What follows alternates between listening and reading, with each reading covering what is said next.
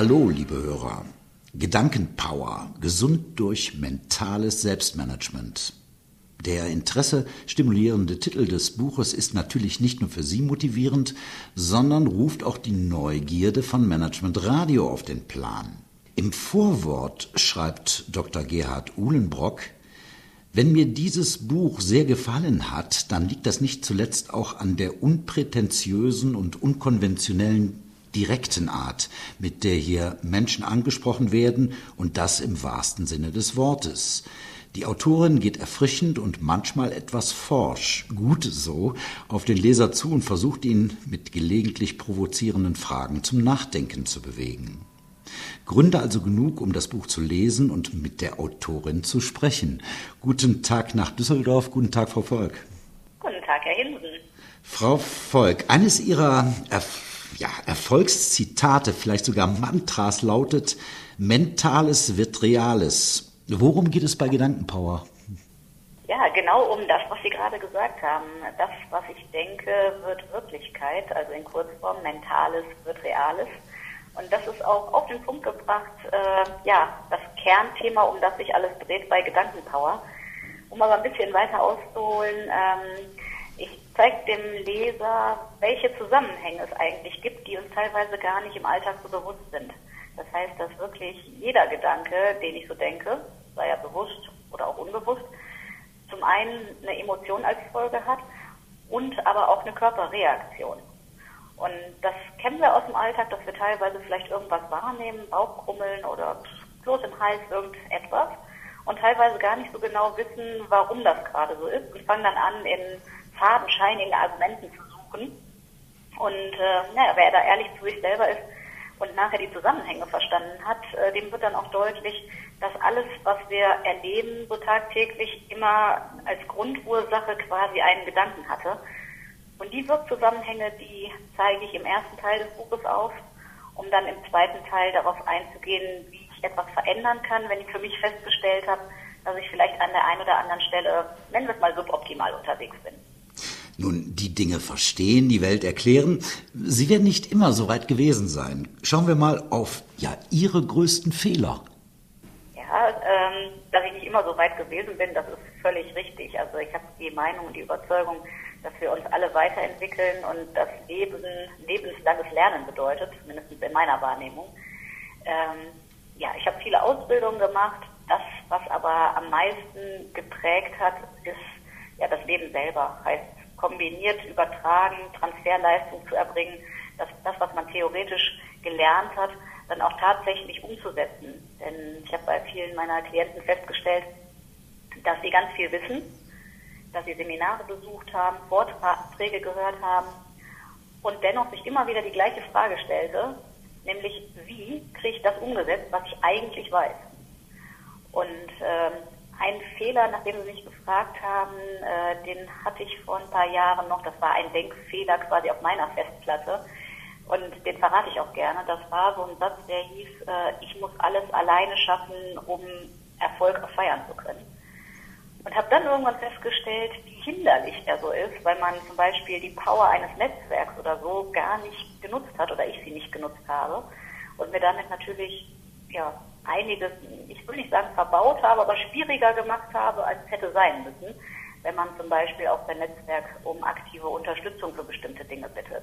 Das war also so ein Gedankenvirus, der seinerzeit auf meiner Festplatte war und wo ich jetzt sehr, sehr glücklich bin, äh, ja, mich auch da weiterentwickelt zu haben und das anzuwenden, was man nachher auch seinen Klienten erzählt.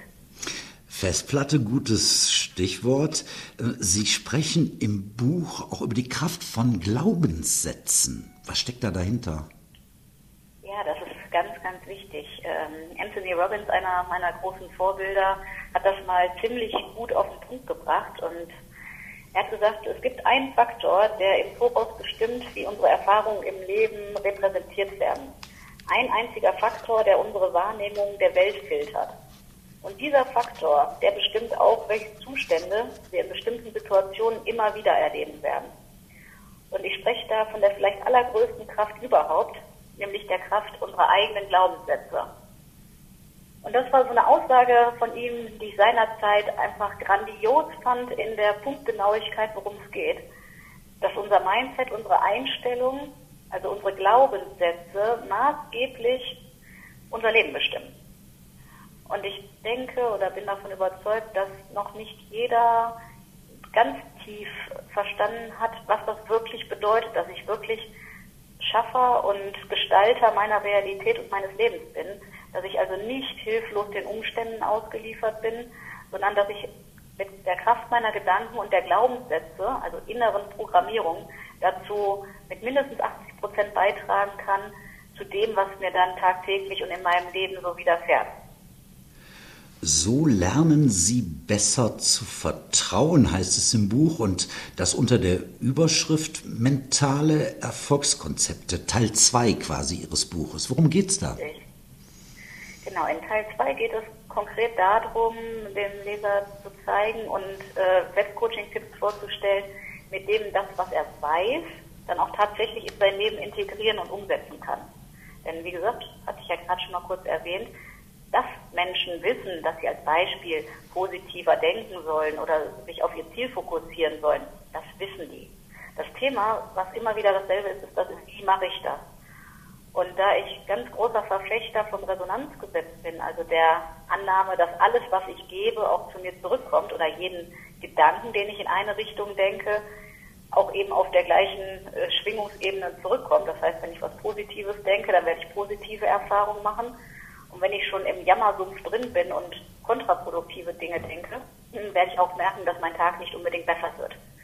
In dem Kapitel äh, So stärken Sie Ihr Vertrauen, da geht es konkret darum, das Vertrauen zu sich selber und auch in andere Menschen zu stärken. Mhm. Denn ich möchte Ihnen ein kurzes Beispiel geben. Häufig ist es so, dass Menschen, wenn sie neue Menschen kennenlernen, sagen so innerlich, ich gebe dem mal 80 Prozent meines Vertrauens und den Rest muss der sich erarbeiten, weil ich kenne den ja noch nicht. Mhm. Die Gegenseite wiederum hat vielleicht ja genau die gleiche Erwartungshaltung. Fremder Mensch kenne ich noch nicht. Ich gebe dir mal 80 Prozent von meinem Vertrauen, den Rest musst du dir erarbeiten.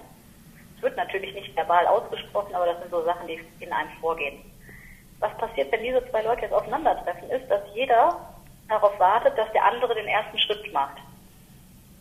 Das wird aber klassischerweise dann immer so ein Ping-Pong sein. Ich erwarte es vom anderen und bewege mich selber kein Stück. Hm. In dem Kapitel geht es ganz konkret darum, wie schaffe ich es, einen Vertrauensvorschuss zu geben, sodass ich wirklich mal 100% vertrauen kann, auch wenn ich in meiner Vergangenheit vielleicht enttäuscht wurde und irgendwo mal schlechte Erfahrungen gemacht habe.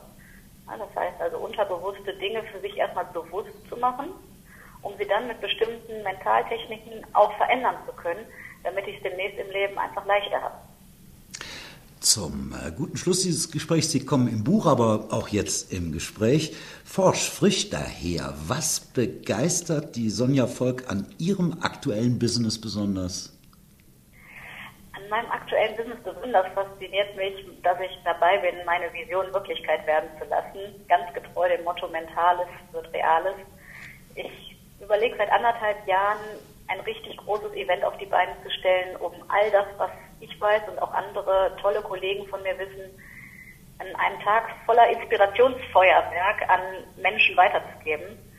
Und so ist jetzt gerade die aktuelle Planung, dass es einen ersten Düsseldorfer Erfolgstag geben wird, am 1. Oktober 2016, wo wir 2000 Menschen in, wahrscheinlich ins Castello jetzt nach mhm. Düsseldorf holen und zusammen mit Speaker-Kollegen einen Tag voller Inspiration, Motivation und Mentaltechniken vorzustellen, die vielleicht einem Großteil der Menschen oder einem bestimmten Teil bis dato gar nicht so zugänglich war und dafür zu sorgen, dass man selbstbestimmt wirklich sein Leben so in die Hand nehmen kann, um zum Gestalter zu werden und nicht nur als Beifahrer im Bus des Lebens zu sitzen.